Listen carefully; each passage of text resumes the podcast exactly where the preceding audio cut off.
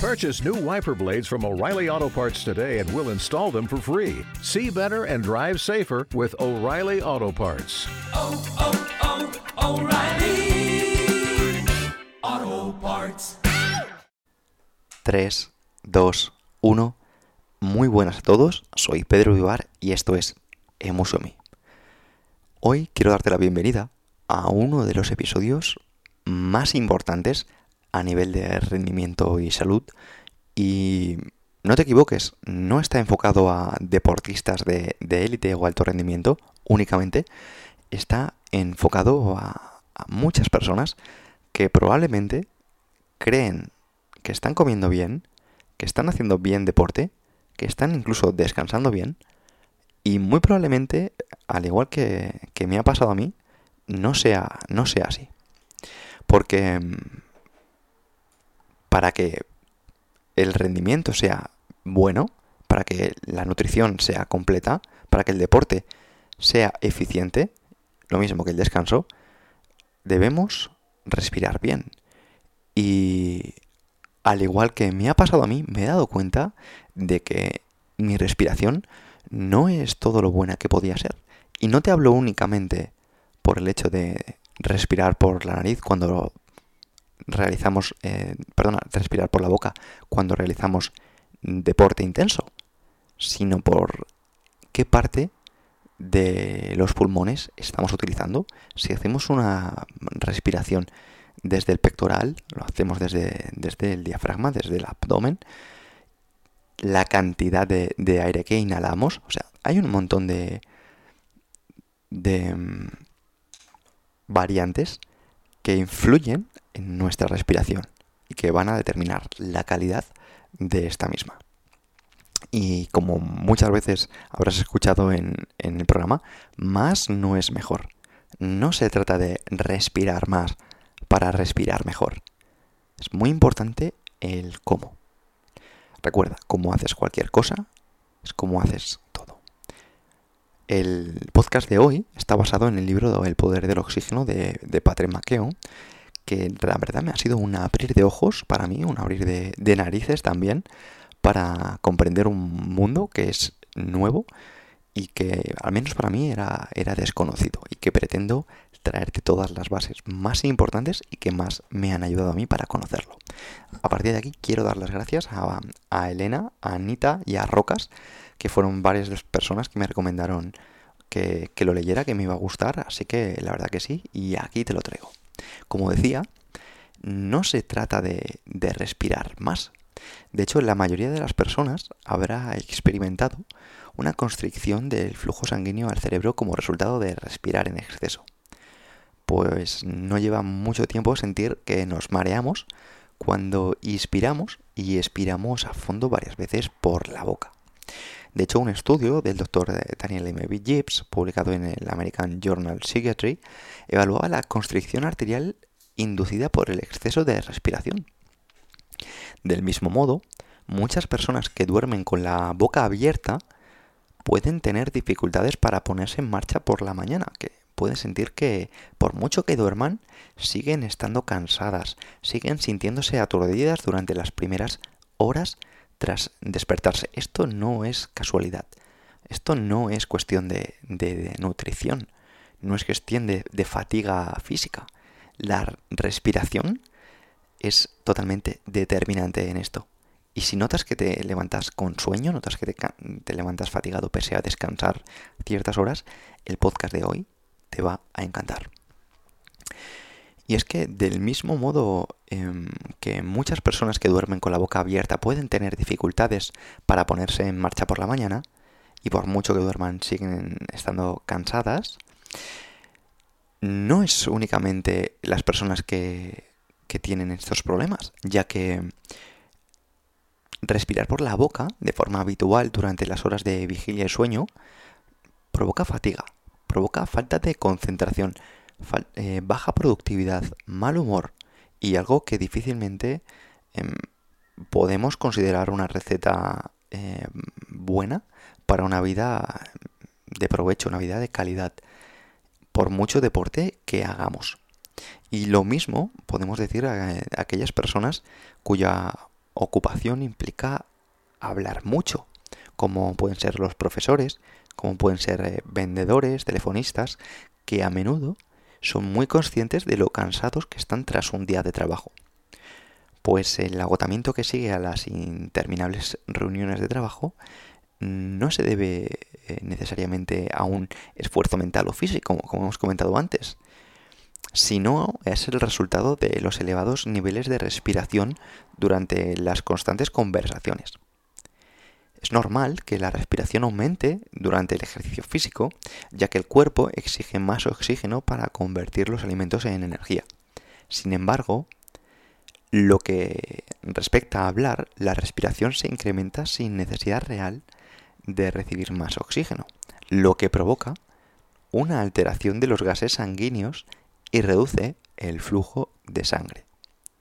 Además de determinar cuánto oxígeno se libera en tus tejidos y células, el dióxido de carbono también desempeña un papel central en la regulación del pH del torrente sanguíneo.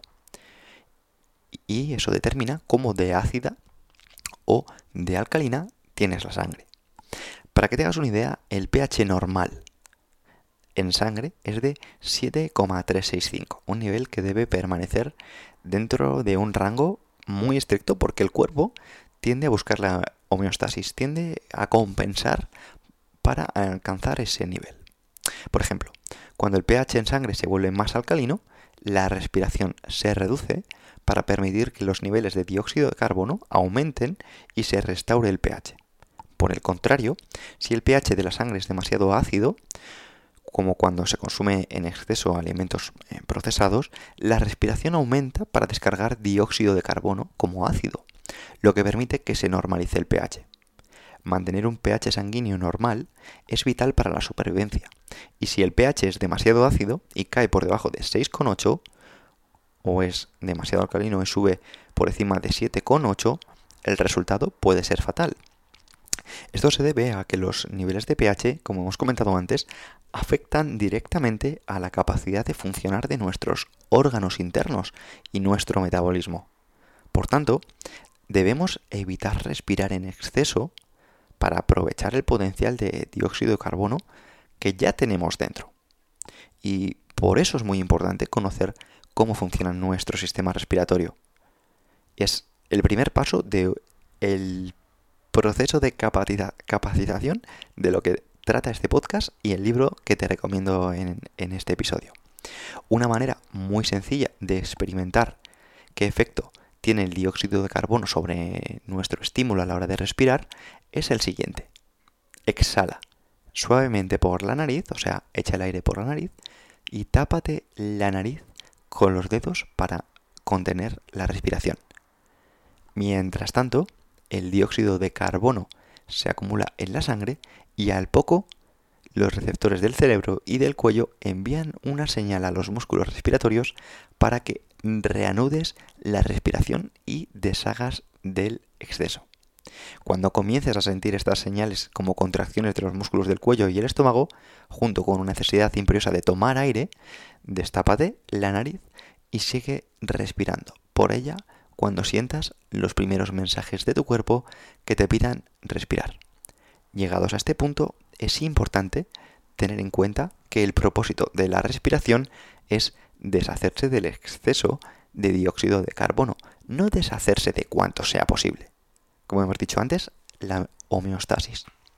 Sin embargo, respirar en exceso durante días y semanas elimina más dióxido de carbono del necesario, lo que aumenta la sensibilidad de los receptores cerebrales. La sensibilidad de, estos al dióxido de carbono y al oxígeno tiene implicaciones en la forma en la que nuestro cuerpo se enfrenta al ejercicio, cuando estos receptores muestran una respuesta fuerte al dióxido de carbono y una presión reducida de oxígeno en sangre. Cuando esto se produce, tendremos una respiración intensa y pesada, y el cuerpo tendrá que trabajar mucho más para mantener este aumento de volumen respiratorio. Pero cómo la sobrerespiración hace que disminuyan los niveles de dióxido de carbono, se llevará mm, menos oxígeno a los músculos en activo. ¿Qué produce esto? Pues esto produce un esfuerzo excesivo y un rendimiento decepcionante. Incluso puede producir eh, lesiones. Por el contrario, tener una mayor tolerancia al dióxido de carbono no solo reduce la falta de aliento, sino que también permite una entrega mucho más eficaz de oxígeno a los músculos activos durante el ejercicio. Cuando los receptores respiratorios son menos sensibles a los niveles de dióxido de carbono, experimentamos una reducción de falta de aliento, ya que el cuerpo podrá trabajar más esforzándose mucho menos y la respiración será más ligera durante el descanso y el ejercicio físico. Respirar más eficientemente produce menos radicales libres, lo que reduce el riesgo de inflamación, daño tisular y lesiones. Los radicales libres oxidantes se forman cuando el oxígeno que respiramos se convierte en energía. Durante el ejercicio, la respiración aumenta marcadamente, lo que conlleva una mayor producción de radicales libres, que son una parte de la función normal del cuerpo, y solo suponen un motivo de preocupación cuando existen desequilibrios entre estos oxidantes y los antioxidantes que los neutralizan. Ahora, ¿estás en forma? ¿Cómo detenemos la pérdida de dióxido de carbono? Bien, debemos tratar de regularnos. ¿Y cómo nos regulamos? Bueno, pues la clave la vamos a desarrollar. Ah, terminamos un poco la parte más técnica, más, más teórica. Y ahora viene también para mí la parte, la parte principal, la parte práctica, que es la que podemos desarrollar. Pero me gusta dar un poquito el porqué y creo que con esto podemos comenzar. Pues la clave es respirar por la nariz. Y respirar por la nariz tanto de día como de noche. Otra de las claves es dejar de suspirar, tragarse y reprimir estos suspiros. Un suspiro cada pocos minutos es suficiente para mantener el exceso crónico de respiración, por lo que debes compensar tragándotelo o conteniendo la respiración. Si solo notas los suspiros una vez se hayan escapado, contén la respiración de 10 a 15 segundos para ayudar a compensar la pérdida del dióxido de carbono. Otra de las señales es evitar dar grandes bocanadas de aire al bostezar o al hablar, pues quienes tienen baja tolerancia al dióxido de carbono, o sea, gente poco deportista, suele estar cansada y bosteza con, con mayor frecuencia durante el día. Por ello, tratar de no respirar profundamente al bostezar es muy importante. Del mismo modo, quienes tienen que hablar mucho en el trabajo, deben ser conscientes de que su respiración no ha de escucharse durante la conversación. Si descubres que puedes oírte respirar mientras hablas, es preferible reducir la velocidad de la conversación, usar frases más cortas y respirar suavemente por la nariz entre frase y frase. Observa tu respiración durante el día. Una buena respiración no debe verse ni oírse en reposo. De esto también vamos a, hablar en el podcast. Con la nariz respiramos, con la boca comemos. Debemos aprender a respirar por la nariz tanto de día como de noche. Como sabe cualquier niño, con la nariz se respira y con la boca comemos. Y se nace respirando por la nariz. Y este ha sido nuestro conducto primario de respiración durante cientos de miles de años. Solo cuando nuestros ancestros se encontraban en situaciones peligrosas, volvían a respirar por la boca para estirar un mayor, para conseguir un mayor volumen de, de aire al prepararse ante una intensa actividad física. Solo en casos extremos, no en el día a día. Nunca se respiraba con el, eh, en el día a día por la boca. Por esta razón, la respiración bucal es sinónimo de, de emergencia, pues activa el mecanismo de, de, lucha o huida que nuestros antepasados experimentaban. Solo que a día de hoy, sin ese ejercicio físico que, que tenían nuestros antepasados, no tiene mucho sentido. Desde la perspectiva de la fisiología respiratoria, respirar por la boca activa el uso de la parte superior del tórax, mientras que al respirar por la nariz tenemos una respiración abdominal. Me encantaría que mientras escuchas este podcast te centrases en tu respiración. De hecho, me gustaría que comprobaras la diferencia entre respirar por la boca y respirar por el pecho en un espejo. Puedes comprobar la diferencia si te sientas en un espejo y te pones una mano sobre el pecho y la otra sobre el ombligo. Así, respiras por la boca, presta atención a los movimientos que ésta provoca y luego compara estos movimientos con los que se mueven cuando respiras profundamente por la nariz. Es probable que la respiración en la parte superior del tórax esté asociada a una respuesta al estrés, sistema nervioso simpático, mientras que la respiración nasal nos ayuda a garantizar una respiración regular, constante y en calma mediante el diafragma, consiguiendo con ello la activación del sistema nervioso parasimpático. Un malentendido habitual, cuando respiramos a fondo, consiste en sacar pecho y levantar los hombros. Pero esto mmm, ni es beneficioso para oxigenar el cuerpo ni nos va a dar un, beneficio en, en ningún punto más allá de un momento concreto. Para lidiar con el estrés es muy buena idea respirar a fondo, pero no desde el pecho. Debe ser desde el abdomen, con suavidad y en silencio. Exactamente opuesto a tomar grandes bocanadas de aire continuas que tratamos de hacer cuando intentamos calmarnos. Estas bocanadas que hacen algunas personas de para calmarse, en ningún momento calman a nadie. Observa cuando una persona que una persona que conoces, un ser querido, un amigo, le sucede algo y pretende calmarse haciendo te das cuenta que no llega a calmarse, sino el nivel de, de estrés es mucho mayor. Por tanto, no hagas eso. Trata de respirar por la nariz porque te darás cuenta que consigues mejores resultados. Respirar por la boca activa la parte superior del tórax. Implica dar bocanadas más grandes y además provoca una menor absorción del oxígeno en la sangre arterial. No es de extrañar que quienes suelen respirar por la boca sufran a menudo de poca energía, falta de concentración y mal humor. De hecho, hay estereotipos conocidos en los que en Hollywood o en Bollywood se les llaman idiotas. Estos son palabras textuales de, de, Patrick, el autor del libro, que comenta que ha respirado por la boca durante más de 20 años y conoce muy bien los efectos. De hecho, comenta que odontólogos y ortodoncistas han documentado los profundos cambios faciales como resultado de la práctica de la respiración bucal, provocando esta mandíbulas estrechas, dientes torcidos, pómulos hundidos y cavidades nasales más pequeñas. Aunque el uso de ortodoncia es una epidemia entre adolescentes, lo normal es que nuestros antepasados tuvieran las caras anchas con dientes perfectamente formados. En la década de, 1930, el dentista, el doctor Weston Price, investigó la causa de los eh, cambios faciales y los dientes torcidos en varios países y civilizaciones.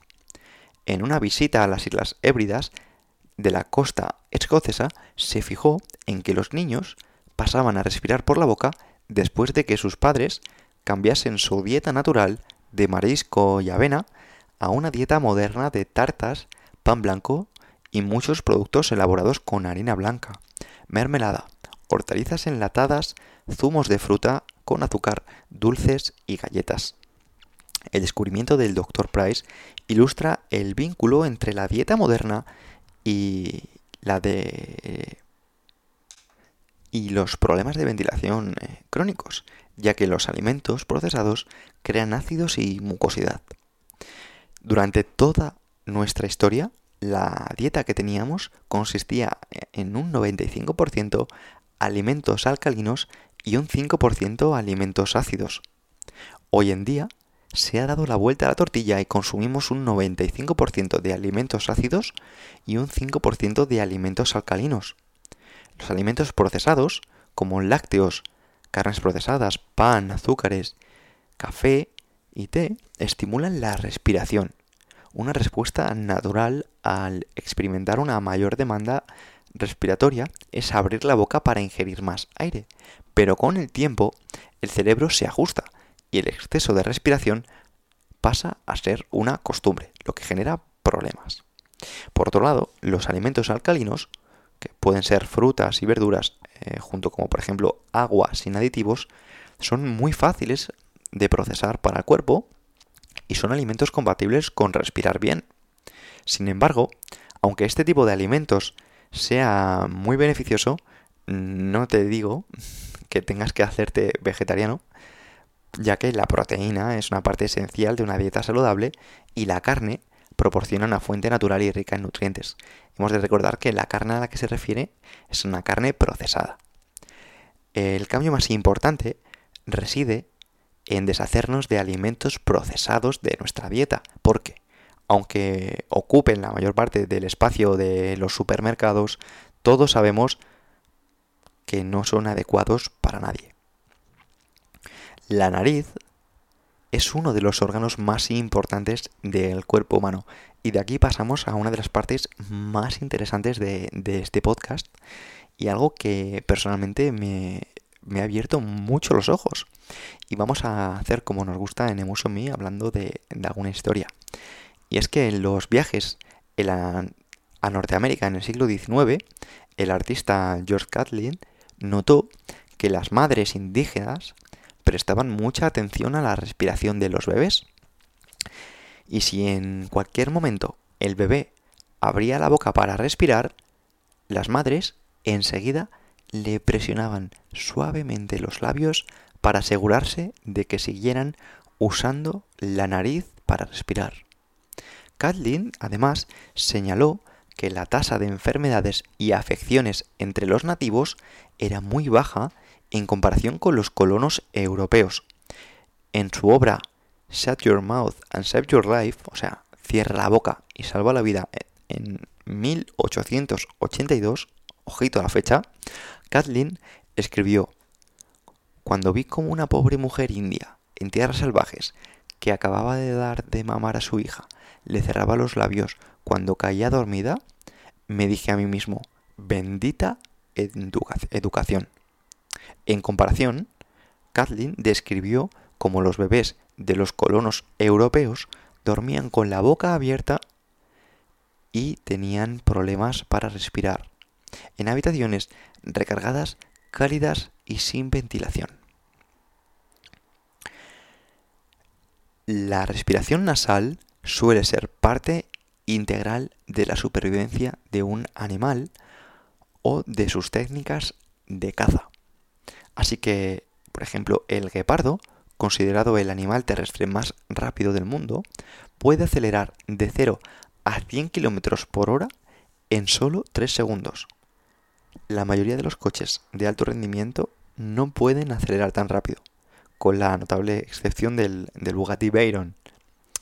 Y de hecho, experimentar la aceleración natural de un guepardo supone un desembolso de un millón de dólares si queremos comprobarlo por nosotros, lo que es la aceleración de, un guepardo. Con una eficiencia y una velocidad tan increíbles, el guepardo no tarda en alcanzar a su presa. Pero la verdadera ventaja de la que cuenta es la de seguir respirando por la nariz durante la persecución, ya que de esta forma se asegura de que su víctima sea la primera en quedarse sin aire en lugar de que se quede él sin aire. Un ejemplo de animales conocidos por respirar eh, periódicamente por la boca es el, perro, todos los conocemos. Pues es muy normal eh, en nuestro mundo ver a un perro jadear en un día caluroso o tras una larga caminata para refrescarse. Pero el resto del tiempo, el perro respira por la nariz y solo usa la boca para comer, beber o ladrar la naturaleza se ha asegurado de que la gran mayoría de los mamíferos terrestres respiren por la nariz, al colocarnos la tráquea de forma que la parte posterior de la nariz se dirija directamente a los pulmones. Es decir, para la mayoría de los animales no es fácil respirar por la boca. Para hacernos una idea del tamaño de la cavidad eh, nasal, desliza la lengua desde la parte frontal del paladar todo lo atrás que puedas. Te sorprenderás al descubrir que el paladar en realidad es el suelo de la nariz. Y es que la parte de la nariz que vemos en las caras de las personas es la punta del iceberg. Es únicamente el 30% del volumen total, ya que el 70% restante está dentro del cráneo. La naturaleza es muy inteligente y no desperdicia espacio. La evolución ha determinado la importancia de la nariz según lo que ocupa en el interior un doctor ya difunto, eh, Mauricio Hotel, eh, que, fundó la Sociedad Rinológica Americana en 1954, declaró que la nariz se encarga de al menos 30 eh, funciones y todas ellas son importantes, suplementos a los papeles desempeñados por los pulmones, el corazón y otros órganos. Y es que la gran cantidad de espacio que se dedica al cráneo y la cavidad nasal supone una indicación de la importancia de las funciones de este órgano. En el libro de, del yogi eh, Chakaraka dejó hace 100 años una cita de por qué respirar por la nariz en lugar de, de por la boca. Y es que una de las primeras lecciones en la ciencia yogi es la respiración, es aprender a respirar por la nariz y abandonar la costumbre de hacerlo por la boca. Ya hace más de 100 años se hablaba de la importancia de respirar por la nariz y abandonar la costumbre de hacerlo por la boca. Porque muchas de las enfermedades a las que estamos sujetos como hombres civilizados son indudablemente consecuencia de este vicio tan común de respirar por la boca. Y a continuación vamos a enumerar algunas funciones de la respiración nasal. Empecemos. La respiración nasal impone aproximadamente un 50% más de resistencia que la respiración bucal al flujo de aire en individuos normales, lo que supone del 10 al 20% más de absorción de oxígeno. La respiración nasal calienta y unifica el aire entrante. El aire que entra por la nariz a 6 grados se calentará a 30 grados para cuando toque la parte posterior de la garganta, mientras que cuando llegue a su destino final, los pulmones estará a una agradable temperatura corporal de 37 grados. La nariz, la respiración nasal, elimina una cantidad significativa de gérmenes y bacterias de aire respirado. La respiración nasal durante el ejercicio físico permite una intensidad de trabajo lo suficientemente grande como para producir un efecto de entrenamiento aeróbico según la frecuencia cardíaca y el porcentaje de volumen de oxígeno máximo. De hecho, es muy curioso como hay un libro que se llama Nacidos para correr, habla de una tribu llamada los tarumaras, y esta tribu, que eh, curiosamente también aparece en este, en este libro, a la hora de correr a, a máxima velocidad, a diferencia de un atleta normal, sus pulsaciones están a 130 latidos por minuto, mientras que el atleta normal se acerca a los 180 pulsaciones por minuto. Todo esto al final son lo que hablamos antes del guepardo, influido por la respiración nasal. Otro punto muy importante que vamos a desarrollar a continuación es la influencia del óxido nítrico en la respiración nasal, un gas esencial para mantenernos con buena salud. Por otro lado, vamos a hablar de la respiración bucal. ¿Qué inconvenientes presenta y seguramente si, la practicas aunque no quieras, conocerás muchos de ellos. Los niños que respiran eh, por la boca corren mayor riesgo de, desarrollar una postura adelantada, una cifosis y una fuerza respiratoria reducida. Además, la respiración bucal contribuye a la deshidratación general y ocasiona que una persona se despierte con la boca seca. Por otro lado, una boca seca también aumenta la modificación y provoca más eh, caries dentales y enfermedades encías. Además, la respiración bucal provoca mal aliento por una flora bacteriana alterada. Y, por último, la respiración bucal demuestra que aumenta significativamente los casos de ronquidos y la apnea obstructiva del sueño. Ahora hablemos otra vez de la nariz, que es un poco lo que nos interesa en este podcast. Estamos llegando a la parte final y las funciones del óxido nítrico y de dónde viene todo esto. Bueno, la nariz, eh, como hemos comentado antes, es una gran fuente de óxido nítrico y que hasta la década de 1980 el óxido nítrico gaseoso se consideraba una sustancia tóxica y causaba contaminación atmosférica y producía efectos eh, nocivos en el medio ambiente, hasta que apareció el primer artículo sobre su importancia en la comunidad científica. Esto cambió el paradigma sobre, sobre este gas. Y aunque el óxido nítrico fuese un, recién llegado al campo de la medicina, en la actualidad hay más de 100.000 trabajos de investigación científica dedicados a este gas, lo que dice mucho sobre cómo ha captado la atención de médicos y científicos por igual. En 1992, el óxido nítrico fue proclamado molécula del año por la revista Science y se describió como una molécula sorprendentemente simple que una neurociencia, fisiología e inmunología y que cambia la concepción de los científicos sobre cómo se comunican y defienden las células. En 1998, Robert F. Furgot el doctor Luis J. Inarro y Ferit Murat fueron galardonados con el premio Nobel por su descubrimiento en el que el óxido nítrico gaseoso es una molécula de señalización importante en el sistema cardiovascular. El óxido nítrico se libera en las vías respiratorias nasales de los seres humanos y al inspirar por la nariz sigue el flujo de aire a las vías respiratorias inferiores hasta los pulmones. El doctor eh, Mehmet Oz reconoce la importancia del óxido nítrico en la oxigenación del cuerpo y recomienda inhalar desde el diafragma, ya que transporta el óxido nítrico desde la parte posterior de la nariz y los senos paranasales hasta los pulmones. Y además, este gas de corta duración dilata los conductos de aire en los pulmones, así como los vasos sanguíneos. Para aprovechar los efectos del óxido nítrico, es necesario respirar por la nariz, algo que se compagina con la respiración abdominal y que ayuda a maximizar la oxigenación corporal. Piensa en la nariz como si fuera una reserva.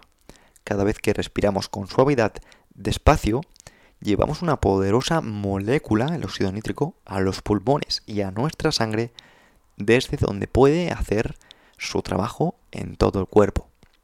La respiración bucal evita este gas esencial y pasa por alto estas ventajas tan importantes para el bienestar general. El óxido nítrico desempeña un papel importante en la base regulación, en la apertura y cierre de los vasos sanguíneos, la homeostasis, la forma en la que el cuerpo mantiene un estado de equilibrio fisiológico estable para seguir vivo, y la neurotransmisión del sistema de mensajería interior del cerebro, además de la defensa inmunitaria y nuestra respiración, que no es poco. Ayuda a prevenir la hipertensión, ayuda a reducir el colesterol, a mantener las arterias jóvenes y flexibles y previene la obstrucción de arterias con placas y coágulos. Por todos estos beneficios, reducen además el riesgo de ataque cardíaco y accidente cerebrovascular, que son dos de los tres principales asesinos en los Estados Unidos a medida que envejecemos, los vasos sanguíneos pierden flexibilidad y reducen la circulación sanguínea en todo el cuerpo. Por lo tanto, no es coincidencia que conforme los hombres envejecen, las acciones relacionadas con la disminución del flujo sanguíneo, incluida la disfunción eréctil, sean más comunes. Así, la potencia del óxido nítrico en la apertura de los vasos sanguíneos se hace evidente cuando te das cuenta de que este simple gas desempeña un papel importante en la erección del pene. De hecho, esto está directamente relacionado y este descubrimiento condujo a la invención en 1998 de la Viagra, un medicamento muy popular que tuvo miles de horas gratuitas en los medios de comunicación y generó miles de millones de dólares en ventas para su fabricante, Pfizer. Seguimos. Respirar por la boca de forma habitual tiene muchas causas, incluida la inflamación del tejido de la nariz que forman pólipos nasales. En un estudio, los investigadores descubrieron que la disfunción eréctil era significativamente mayor en un grupo de 33 hombres con pólipos nasales y que, cuando se sometieron a una cirugía para estirparlos y permitir el restablecimiento de la respiración nasal, esta disfunción mejoró significativamente. Pero no solo es para hombres, ya que las mujeres también pueden beneficiarse del óxido nítrico de esta manera, ya que el gas desempeña un papel similar en los genitales femeninos y ayuda a aumentar la libido. Teniendo todo esto en cuenta, no sorprende que también se utilice en, ciertas técnicas de meditación. Y no estoy diciendo que la meditación ayude a, las mejoras sexuales, que también. La técnica de respiración eh, llamada Brahmari comprende respiraciones lentas y a fondo por la nariz, musitando en cada exhalación para generar un sonido similar al zumbido de una abeja. Musitando significa hacer... Mm, aunque la teoría científica eh, fuera un misterio para quienes crearon este método de meditación, la sensación asociada de tener la mente en calma es una clara indicación de sus beneficios. Y aquí vamos a la parte final en la que nos vamos a centrar en cómo respiramos, que no solo es respirar con, con la nariz, sino con qué parte de los pulmones vamos a respirar. La respiración abdominal es más eficiente simplemente por la forma de los pulmones. Como son estrechos en la parte superior y más anchos en la inferior, la cantidad de flujo sanguíneo en los lóbulos inferiores de los pulmones es mayor que los superiores. Con la respiración rápida en la parte superior del tórax, quien hiperventila crónicamente no se aprovecha de la parte inferior de los pulmones, con lo que se limita la cantidad de oxígeno que puede transferirse a la sangre y se pierde más CO2. Es más, la respiración en la parte superior del tórax activa una respuesta de lucha o huida como hemos comentado antes, el sistema simpático, el sistema nervioso simpático, que eleva los niveles de estrés, con lo que aún se vuelve más pesada esa respiración. Y te pido que observes a ti mismo cómo respiras cuando te sientes estresado. Observa a parientes, amigos o colegas cuando están nerviosos. Observa el tipo de respiración y cómo se suele localizar en la parte superior del tórax y cómo ésta se mueve más rápido de lo normal. Cuando estamos estresados, solemos respirar en exceso y por la boca más rápido de lo normal, de forma audible, con movimientos visibles e incluso suspirando, y mucha gente suele respirar así cada minuto de cada hora de cada día, están constantemente en un estado perpetuo de lucha o huida. Están con altos niveles de adrenalina están, digamos que sin beneficiarse del estado de relax del cuerpo, en lugar de, estar, y en lugar de ello están perjudicándose por estar en un estado en el que la sangre no está donde debe estar. Y de hecho, por mucho que vayan a los mejores terapeutas de estrés, psicólogos o psicoterapeutas, estos estarán limitados si no ayudan primero a estos pacientes a tratar su respiración disfuncional. Recuerda, una persona que respire constantemente por la boca y no pare de respirar con el pecho, es una persona que está eh, activando su sistema simpático, sistema nervioso simpático. Y a la hora de hacer deporte, no hará deporte de calidad. A la hora de comer, no se estará nutriendo como debe ser. Y a la hora de descansar, no estará descansando con su potencial. Por otro lado, cuando el suministro de oxígeno al cerebro es reducido, no hay palabras y razonamientos que puedan corregir una deficiencia. Por tanto, antes de, de querer cambiar nada, importante, cambia tu respiración. Ahora vamos a hablar de, los individuos sanos o de las personas que, que respiran correctamente. Personas que consiguen respirar relajadas, sin estrés. ¿Y cómo lo hacen?